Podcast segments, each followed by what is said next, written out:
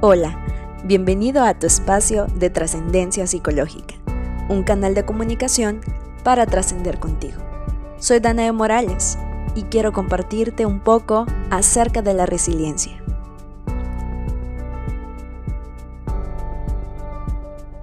Hola, espero te encuentres bien y disfrutando de este momento.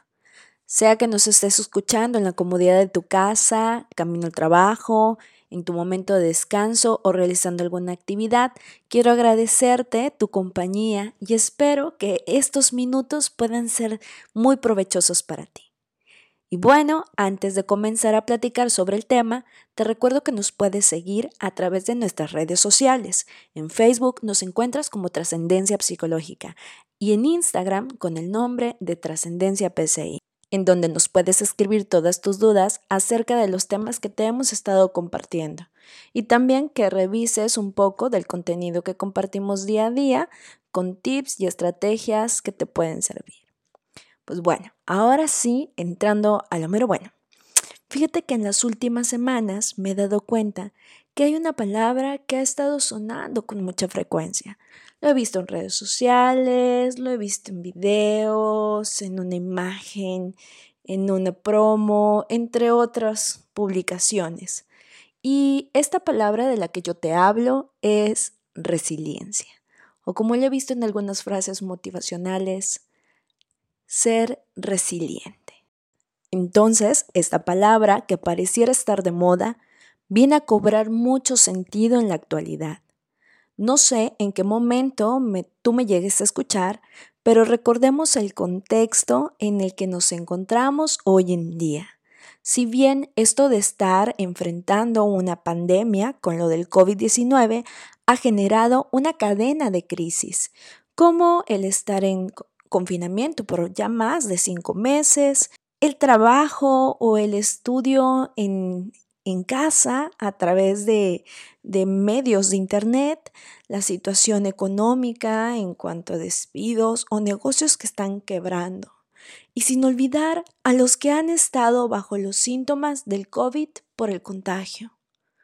Por eso, a lo largo de estos meses, te has dado cuenta que muchos psicólogos nos hemos dado la tarea de compartir estrategias para manejar el estrés, o para hacer un cuidado de nuestra higiene mental con lo que escuchamos o lo que vemos hoy en día. Y tal vez tú me digas, ok, Dana, ok, ¿y qué tiene que ver todo esto con lo de resiliencia? Pues precisamente es esta palabra, la resiliencia, un elemento clave que podemos utilizar en momentos de crisis.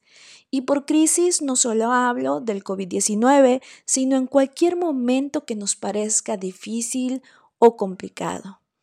Pero para esto, para que tú lo puedas usar a tu favor, necesitamos primero saber qué es la resiliencia. ¿Qué te imaginas que es? En lo que tú elaboras tu respuesta, me encantaría que me acompañaras a escuchar las siguientes definiciones. Resiliencia es la capacidad de las personas para sobrellevar las adversidades de la vida o algunos conflictos personales o cuando se encuentran en algún problema. Resiliencia es la capacidad que tiene una persona para afrontar situaciones difíciles, que estas situaciones difíciles no interrumpan sus sus metas y propósitos. La resiliencia es la capacidad o la fortaleza que tenemos todos los seres humanos para continuar avanzando a pesar de las dificultades, es luchar hasta generar un cambio, como dicen, es renacer con más fuerza. No sé si en algún momento de tu vida te has preguntado por qué ante una misma situación estresante o difícil, unas personas responden de una forma desesperada o impulsiva o, muy enojados, mientras que existen otras que responden con una tranquilidad o como si no les afectara tanto el asunto. O no sé si tú has escuchado a través de medios de una que otra persona que después de vivir una situación fuerte ha sobresalido sin que desarrolle algún trauma. Tal es el caso de los dos neurólogos psiquiatras que han aportado a, este tema que estamos hablando. Boris Cyrulnik, quien a los cinco años pierde a sus padres y que fue salvado de, de ir a los campos de concentración, y Víctor Frankl, quien sobrevivió a los campos de concentración, perdiendo a su familia en, en este tiempo y decide transformar toda esta experiencia en algo que aporte a los demás. ¿Qué es lo que a ellos les hace diferentes a otras personas? Pues es precisamente la resiliencia, esta capacidad que podemos desarrollar las personas para enfrentar situaciones adversas, situaciones difíciles. Es esa capacidad para adaptarnos a los cambios, esa energía que podemos invertir para seguir luchando por nuestras metas y por uno a pesar de las complicaciones. Entonces sí es una capacidad para sobresalir de los problemas, para crecer a pesar de las complicaciones. Si es una capacidad que tenemos para, para adaptarnos a cambios, ¿cómo crees tú que es una persona resiliente? ¿Cómo te la imaginas? En lo que te vas haciendo una idea, acompáñame a escuchar este ejemplo. Una persona resiliente considero que es aquella persona que tiene las herramientas necesarias para sobrellevar una situación muy compleja que le pase en su entorno en su familia, en su trabajo, en su vida personal. Cuando hablamos de personas resilientes, vamos a enfocarnos mucho en las herramientas con las que contamos, en estos recursos, en estas estrategias que tenemos para movernos ante situaciones difíciles. Y es que para las personas resilientes no existe una vida dura, sino momentos difíciles. De tal forma que no solo se sobreponen de estas situaciones, sino que utilizan estas problemáticas para desarrollar su potencial y crecer a partir de toda esa tensión que se genera. Por ejemplo, aquellas personas que han decidido emprender un negocio a partir de los cierres de empresas por lo de la crisis del COVID que han emprendido en las ventas en línea, en las ventas de, de alimentos, de ropa. Otro ejemplo pueden ser aquellas personas que a partir del confinamiento han aprovechado para cuidar más el tema de salud, la convivencia entre familia o algún interés propio. Si estamos hablando de las herramientas o estrategias que uno posee, entonces ¿Cómo me voy a dar cuenta si soy o no una persona resiliente? Precisamente es nuestra actitud ante las situaciones difíciles lo que nos dirá si estamos llevando esto con resiliencia o no. De aquí te invito a reflexionar. ¿Cómo estás respondiendo? ¿Qué haces ante situaciones que para ti son complicadas? Si después de esta reflexión te das cuenta que ante una situación difícil o ante cambios, tu forma de responder es a través del enojo, de la negación, resaltando los contra más que los pro de las cosas. Si te cuestionas constantemente por qué a ti te sucede sin que eso te permita encontrar una solución, si te exiges más de lo debido, si te desesperas sin encontrar un momento o regalarte un momento de tranquilidad, entonces estamos hablando de que nuestra actitud no es resiliente. Si te has ubicado en este grupo, te pido por favor que no te regañes y no te preocupes. Como te comentaba hace unos momentos, la resiliencia no es algo con lo que nacemos, sino todo lo contrario, es algo que tú puedes aprender en cualquier momento, cuando comiences a ver que esta forma no es lo mejor para ti. Es cierto que algunas personas son resilientes porque han tenido cerca de ellos algún modelo a seguir, pero también se puede aprender cuando luchamos en estas situaciones complicadas sin darnos por vencidos.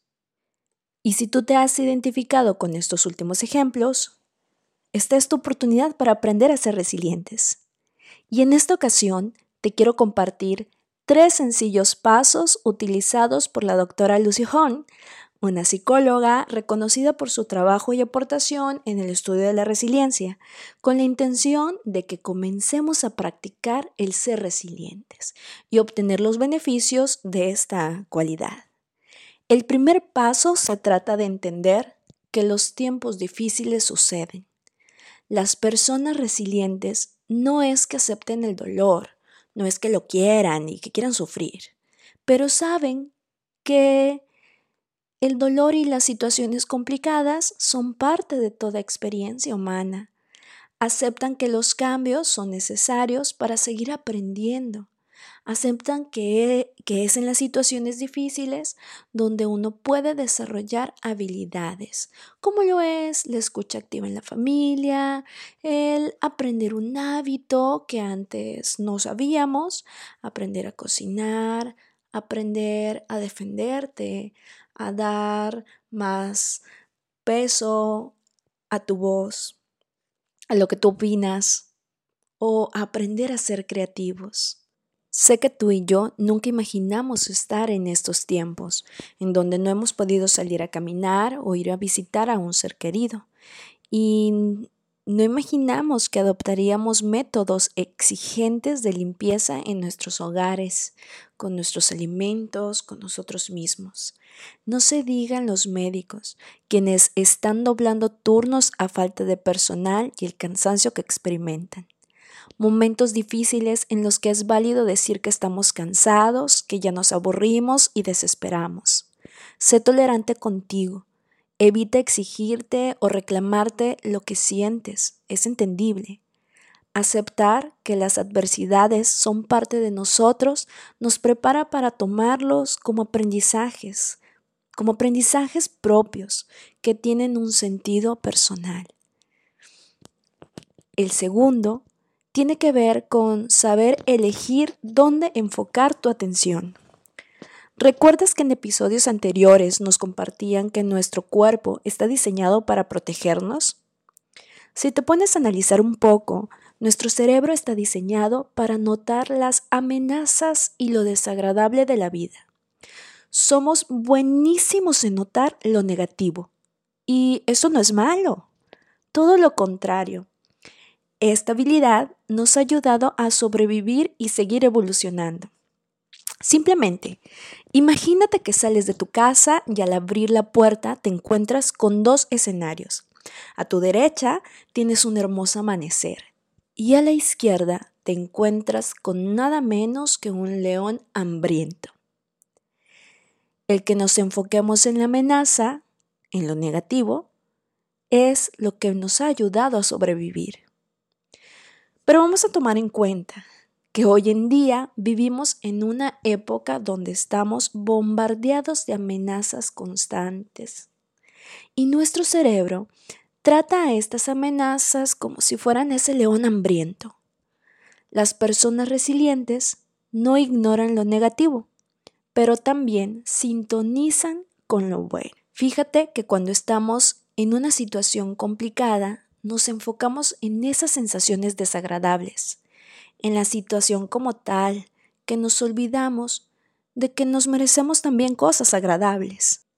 Durante el día, generalmente recordamos aquello que no nos salió, aquella discusión que tuvimos, aquella exigencia del jefe o del trabajo que nos tiene apresurados nos estamos recordando constantemente aquellas situaciones desagradables que olvidamos que somos merecedores de cosas positivas, de cosas que me llenen de alegría, que me llenen de esperanza.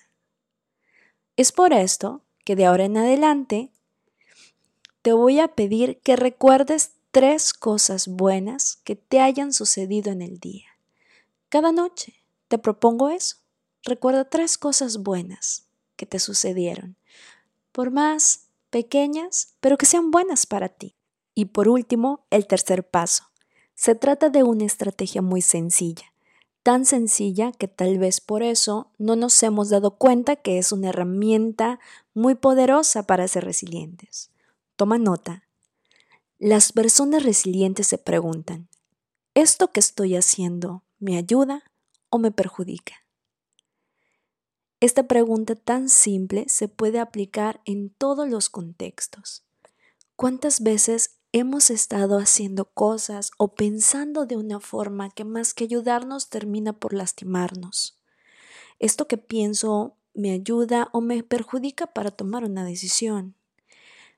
El estar pensando en lo que no me agrada de mi trabajo me ayuda o me perjudica a sentirme a gusto en él. Si te preguntas si lo que estás haciendo o la forma en cómo actúas te está ayudando o perjudicando, te aseguro que te dará cierto control en tu toma de decisiones. Hoy te comparto estas tres sencillas estrategias que pueden comenzar a practicar desde hoy. La primera es el aceptar que las situaciones difíciles o cambios son parte de nuestra vida para aprender de ellas. La segunda el recordarnos que también merecemos cosas agradables y buscaremos de ahora en adelante tres cosas positivas en nuestro día. Y por último, ante cada situación, pregúntate, ¿esto que estoy haciendo me ayuda o me perjudica? No te digo que pensar de esta forma va a ser fácil o que va a quitar el sufrimiento, pero sí te va a ayudar a afrontarlo y solo necesitas la voluntad para intentarlo. Para despedirme, quiero compartir contigo esta pequeña reflexión que me recuerda lo que es ser resiliente. Había una vez dos ranas que cayeron en un recipiente de crema. Inmediatamente sintieron que se hundían. Era imposible nadar o flotar mucho tiempo en esa masa espesa como arena movediza. Al principio, las dos patalearon en la crema para llegar al borde del recipiente pero era inútil. Solo conseguían chapotear en el mismo lugar y hundirse. Sintieron que cada vez era más difícil salir a la superficie a respirar.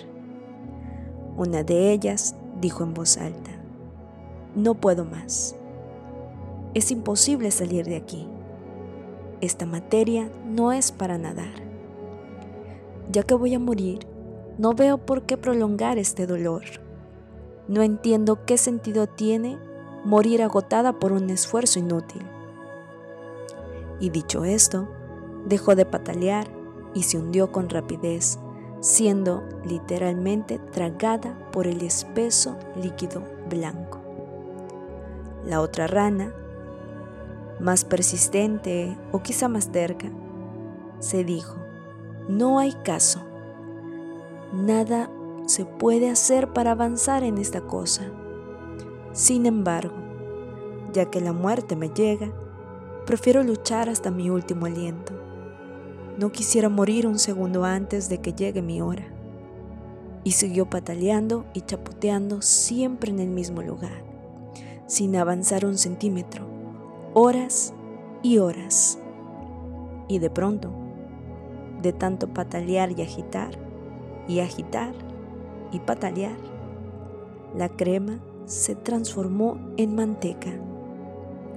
La rana, sorprendida, dio un salto y patinando llegó hasta el borde del bote. Desde allí solo le quedaba ir croando alegremente de regreso a casa. Espero te haya gustado y no lo olvides, ser resiliente es más que insistir, es sobreponerse de los tiempos difíciles y seguir luchando por lo que tú mereces. Soy Danae Morales y espero hayas disfrutado este momento. Te deseo un excelente día. Hasta la próxima.